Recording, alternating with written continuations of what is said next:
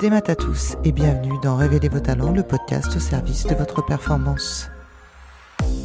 Et cette année, pour Noël, j'ai décidé pendant tout le mois de décembre de vous proposer un format un peu spécial, un calendrier de l'Avent podcast. Alors, comme tout bon calendrier de l'Avent, je vous donne rendez-vous chaque jour pour découvrir une nouvelle histoire, un nouvel outil de la préparation mentale, des anecdotes de managers ou de sportifs de haut niveau, des surprises audio à écouter. Un seul objectif, vous faire voyager jusqu'à Noël et vous inspirer pour révéler vos talents. J'espère que ça vous plaira. Ici Christelle Blandin, je vous envoie une bonne dose de motivation. On était ensemble hier soir? Parce que je vous ai pas vu.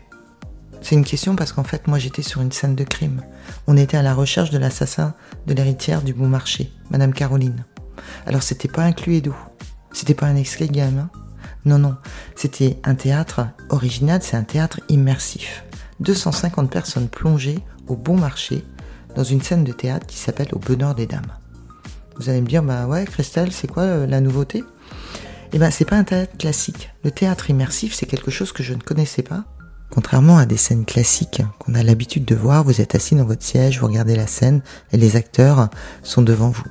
Là, dans le théâtre immersif, c'est complètement différent. Là, au bonheur des dames, les comédiens étaient répartis au deuxième étage de ce grand magasin.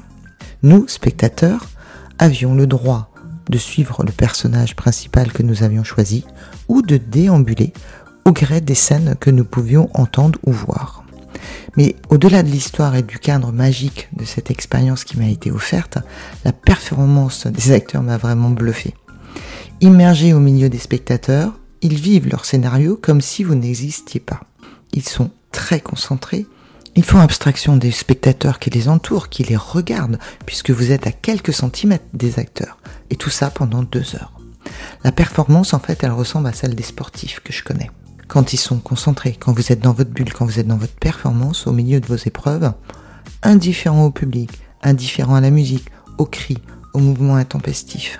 Et c'est à ça mon métier, en fait, la préparation mentale, sert. Et donc ça m'a rappelé aussi cet élément-là, c'est que la préparation mentale permet de travailler la capacité de chacun d'entre vous à construire sa propre bulle de concentration, à prendre la distance nécessaire pour performer, tout en s'appuyant aussi sur la force que l'environnement vous donne pour développer la motivation, l'adrénaline, l'énergie au moment où vous en avez besoin pour performer et aboutir à la victoire. Cet épisode vous a plu? Eh bien, bonne nouvelle On se retrouve très bientôt avec un nouvel invité.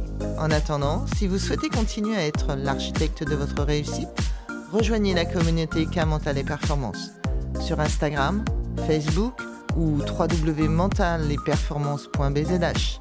N'hésitez pas à nous partager votre expérience et vos retours. Merci, Kenavo.